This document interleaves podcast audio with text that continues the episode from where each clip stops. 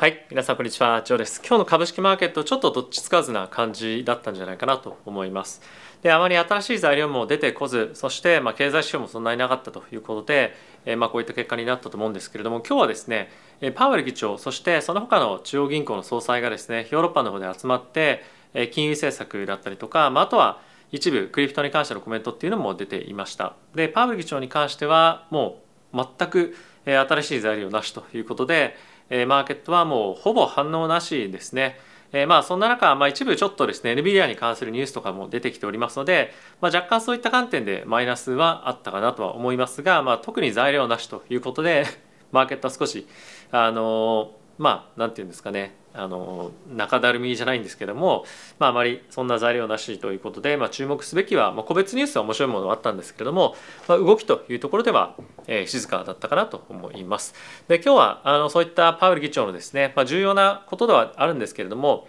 えー、発言ですとか、まあ、あとはその NVIDIA に関連した、まあ、ニュース、まあ、今日下がってますけれどもえそういったところの理由も含めて、え皆さんと一緒に見ていきたいかなと思ってます。で今日もですね引き続きドル円に関しては144円を超えているような状況ですしビットコインに関しても連日ボラティティが非常に出てきているということで株為替コモディティそしてまあ仮想通貨どれを取ってもですねボラティティが非常に高い状況ですね。でまあこれ毎日あの皆さん皆さんにお伝えをしてますが FXGT に関してはこれら全てのアセットクラスに対して投資をできるプラットフォームで今ですね口座開設するだけで2万円そして入金をですね10万円するだけで10万円分のです追加でボーナスもらえるということで口座開設をして10万円入金すると手元に22万円分の投資資金があるというような状況になるので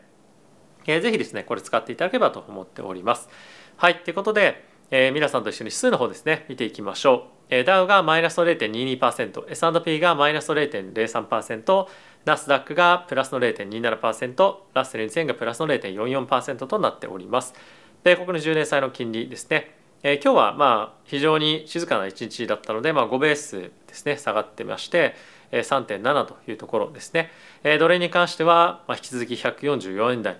キープして145円台もうすぐに行きそうな勢いが今若干あるような感じですね。はい、でえこんな中ですねコモディティに関しては原油が2.3%上昇して69.27というところでもうほんとボラティティ高くてちょっと頭おかしくなっちゃいそうなんですけども今日ご紹介はしないんですがコモディティとかですねこういったあの原油関係のヘッジファンドの人の、まあ、年初来のパフォーマンスがもう50%以上のですねあのダウンしてるっていうようなニュースも出てきていてこういったやっぱりボラティティの高さに非常にもう手を焼いているというような状況だと思います。はい、でですね一応ちょっとチャートを見ていきましょう。えっ、ー、とですねまず皆さんと一緒に見たいのは、まあ、コモディティじゃなくてすいません、えー、まあナスダックですね、まあ、ほぼあの動きなし。でこちらに関しても S&P ほぼ動きなし。で、えー、ダウンに関してもほぼ動きなしという感じになってきていますけれども、まあ、やっぱり今週から来週にかけてですねは、まあ、少し動きがあの出てもちょっと一過性もしくはまレンジ内での推移ということで、どの指数を取ってもですねあまりそんなに顕著な動きはこの数日間見てもないんじゃないかなというふうに思います。で金利も動いてないということでしたがやっぱり見ておきたいのはドル円ですね。ドル円のこの動きっていうのは非常にまあ顕著なところがあると思いますしこの後もトレンドになってきそうな感じですね僕はちょっと本当にこの140円ぐらいで止まるのかなと思ったんですが今はあのマーケットの見方として、まあ、これは日銀の総裁も言ってましたけれどもやっぱり今のあの何て言うんですかね物価上昇の落ち着く度合いというのを見てみると緩和策維持というところなのでさらにまあちょっと円安が進みそうな感じっていうのは、まあ、今のところで発言を見たりすると、まあ、あるのかなと、まあ、ちょっと改めて思いさせられたようなここ最近のですねいろいろ発言だったり、まあ、しています。はいまあ、あとは今日個別で動きがあったものとすれば、まあ、先ほどもちょっと申し上げたような、まあ、NVIDIA ですね、え今日はちょっと一旦あの動きがあの鈍いような感じではありましたが、え今後ですねこれがまあ下がっていくのかどうかなかなかちょっと先行き不透明という感じではあるのでえちょっと分かりませんがあのここ最近の NVIDIA の好調さっていうところがまちょっと一周しないかねないようなニュースにはなっているのでちょっとその辺のちょうど見ていきたいのと思っております。まずはですねパウル議長の発言見ていきましょう。パウエル議長はですね今回ヨーロッパの方で中央銀行が集まるこの後ろにも書いてありますが ECB フォーラムっていうのに参加してますね。でそこで、え、ここで述べられていたのは、まあ、引き続きえ、引き締めに関してはまあ来ますよとでかつ2回連続の利上げっていうのも可能性としてはあるよというような発言もあったこともあってやっぱり年内の 2, 回の利上げに関しては、まあ、ある程度も硬いよというようなことを、え、言いたいというような感じもですね、えーまあ、あるのかなというふうには思ってます。えー、これ以外にもちょっと発言をですねピックアップしていきたいんですが、まあ、その前にですねちょっと ECB の関係者のまあラガルドさんですね、まあ、総裁ですけれども、えー、まだまだあの ECB に関しては引き続き利上げをしていって7月に関してはですねもうほぼ確実に利上げをするというふうに言っていて9月はまだ予定はあの未定みたいな感じでいろいろとまあ数値を見てからということにはなるんですがもうマーケットはですね完全にもう9月の利上げっていうところも見ていると思いますし来年に向けてはまだ利上げが続くというような予想ですので引き続きヨーロッパの方の金利の上昇っていうのは止まらないというのが、まあ、基本的な流れかなと思ってます。でそれ以外のパウエル議長のコメントなんですが7月と9月に動く可能性をしたということで、まあ、これ2回連続の利上げということですね。でこれに対してコメントがあったっていうのはさっきも述べましたけれども、これ以外にもですねいろいろとあると言っていて、まあ、あとはですね年内の2回の利上げがあると大部分の政策の当局者は思っていますよっていうようなことが発言があったりとかあとはですねインフレ率が急激に低下し2%の軌道に乗ったと確信できればそれはえーまあ異なった状況になるだろう、まあ、つまり利下げとかにまあ向かっていくような状況になるでしょうということですね。でそうなれば政策の緩和について考え始めることになる。だがそうした状況はまだ遠い。現時点でそうしたことはもう考えてないし近い将来もないということで近い将来の利下げはもうないということをですね、まあ、明言しているので、まあ、じゃあいつかっていうのがまあ今後の焦点になってくるんじゃないかなと思っております。はいでまあ、そんな中ですね商業不動産のリスクに関して、まあ、今非常に注目が集まっているんですがそういった政策はですね特定の分野に対して配慮することはないので商業用不動産が非常に不安定になったとしても利下げを停止するあの早期の利下げをするとか盛り上げをしないとかっていうのは考えてないよっていうことですねなのでまあやっぱり不動産マーケットにとっては利上げが非常に厳しいような状況にはなってきそうかなと思います。まあ、あとはさっきをちょっと言ったように年内利上げというか近い将来の利下げは当然ないと言ってますがインフレ率の2%の回帰っていうのは、まあ、やっぱり2025年以降ということもあるのでやっぱり早いタイミングでの利下げはまあなかなか難しそうかなというのが、まあ、こういったところの発言を見てもあるのかなと思ってます。はい、でまあそんな中ですねこういった発言を受けて今現在、えー、7月26日の利上げに関しては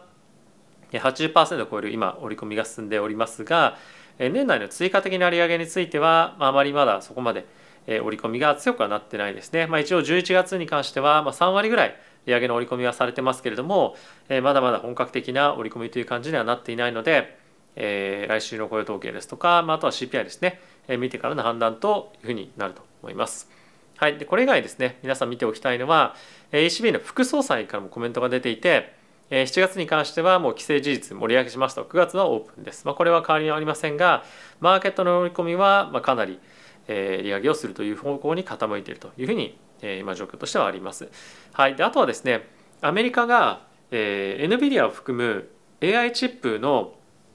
輸出規制をですね今後するとでこれはもちろん中国になんですけれども今後ですねこれがされることがあればあの NVIDIA の売り上げをですね引き下げてしまう可能性もあるということで今日は若干のダメージというか、まあ、ちょっと下落が見られたというような状況ですね。でこれがいつはあの導入されるのかこの規制がですねでそしてどれぐらい厳しいものなのかっていうのがまだやっぱりちょっとあのなかなか判断できないことから下落幅というところも難しいかもしれませんが、まあ、これによって NVIDIA へのですね追加的なじゃあ株をもっともっと買っていこうみたいなところがどれぐらい伸びるかっていうのはですねちょっとまあ不透明によりなってきたかなという感じはあるかなと思います。まあ、あとは世界的なその AI の需要ですよね AI のビジネスの伸びというところがどこまでえまあ見られるかというのが非常に大きな重要なポイントにはなってくると思いますのでえこの辺り引き続き、ま、決算があの中心になってくると思うんですが、え決算ごとにですねより注目をしていくべきポイントになってきているというふうに思っております。はい。ということでいかがでしたでしょうか。まあ、今日の動画ちょっと短めにテンポポンポンポンというふうに言っちゃいましたが、もしかしたらこれぐらいが実はいいのかなというふうに思ったりはしてました。はい。で、えー、まあ、今日の動きは、まあ、NVIDIA のニュースはありながらも、えー、その他のえ、Google だったりとか、まあ、テスラも含めてですね、まあ、あの好調だったと思います、えー、テック銘柄引き続き伸びていますがやっぱり今のところレンジでの推移というのが、えー、まあ指数としては続いているのと、まあ、あとはやっぱり一部のセクターに集中しているっていうところについては、まあ、いろんな本当メディアからですね警戒感警戒感というところが出てきているので、まあ、これにどこまで乗っていくかっていうのはあの、まあ、ちょっと考えておくべきポイントかなと思います。まあ、何かしらあってから判断するっていうのも、まあ、全然いいとは思いますけれども、まあ、基本的にはモメンタムに乗っていくっていうのが、まあ、あの成功法だとは思いますが、えーまあ、ちょっとここに来てあまりにもそういったあの、まあ、コメントが出てきていることもあってちょっと気になるようになってきたかなというところと、まあ、あとは本当に S&P 全体の底上げっていうところが見えてこない限りはえー、なかなか難しいのかなと思います。逆に S&P 全体が伸びてくれば、まあ、そこをさらに牽引する、えー、ポジションとして、えーまあ、これがこれらの大型銘柄については、まあ、ポジションが積まれるんじゃないかなと思います。これはやっぱ持ってない人たちについては、え、そのらのテック銘柄をですね積まずに他だけを積むっていうのは、ま、やっぱり難しい判断だと思うんですよね。なので S&P の指数が伸びていけばこれらの株価もですね、ま、より伸びていくみたいな、まあ、のものになると思うんで、えー、まあ今後は他の S&P の銘柄の伸びがですね、えー、まあこれらの大型テック銘柄の先行きをまあ決めるみたいな感じにもなるかもしれないので、えー、注意をしておくべきポイントかなと思ってます。はい、まあ、株難しいですね。あの為替もそうですけれども、ちょっとまあいろんなニュースだったり、えー、まあ政策だったりとかもあるので、えー、なかなかちょっと見見方が、えー、毎日毎日センチメントによって感じ方も違う時もあると思いますがその毎日毎日のセンチメントで、まあ、正直取引をあの売り買いしてるわけじゃないので、えー、そのセンチメントを感じながらどうあのポジションを調整していくかっていうのが、えーまあ、今考えていることですかね、まあ、これはビットコインだったり仮想通貨もそうなんですけどもうわどうしようちょっと弱いなっていうふうに思ったからといってもういきなりその日でポジション切るっていうことは正直あまりなくて、まあ、よっぽどのことがあれば、まあ、あるんですけども、えー、買っていくのも、まあ、じわじわ買っているし売っていくのも一気に全部売るっていう感じでは正直ないので、まあ、日々のセンチメントを感じながらどうしようかなどうしようかなっていうのを毎日毎日考えて、えーまあ、最終的な判断をするというのが、まあ、結果的にやってることなので、まあ、あの毎日毎日言ってること変わってるみたいなコメントもありましたけど、まあ、それは僕のコメントとあとは記事のコメントっていうのがそもそもちゃんと分別してくださいっていうのとあとはあの売り買いのこの意見っていうのはじゃあ売ろう買おうじゃなくて、まあ、それは日々感じてることであって、まあ、それをベースにじゃあ最終的にどう判断するかっていうのはまた別の話なのかなと思ってます。まあ、皆さんの中ではうわどうしよう今日売ろうあじゃあ今日売っちゃうみたいな人もいるかもしれませんが思ったよりまあその日中に全てもし売ろうとしても売ることもないので、まあ、その辺りはちょっとあの運用の、えーまあ、やり方みたいなところは人によって違うので、まあ、その辺りはちょっとあのご留意いただければなと思ってます。はい、ということで皆さん今日もご視聴ありがとうございました。また次回の動画でお会いしましょう。さよなら。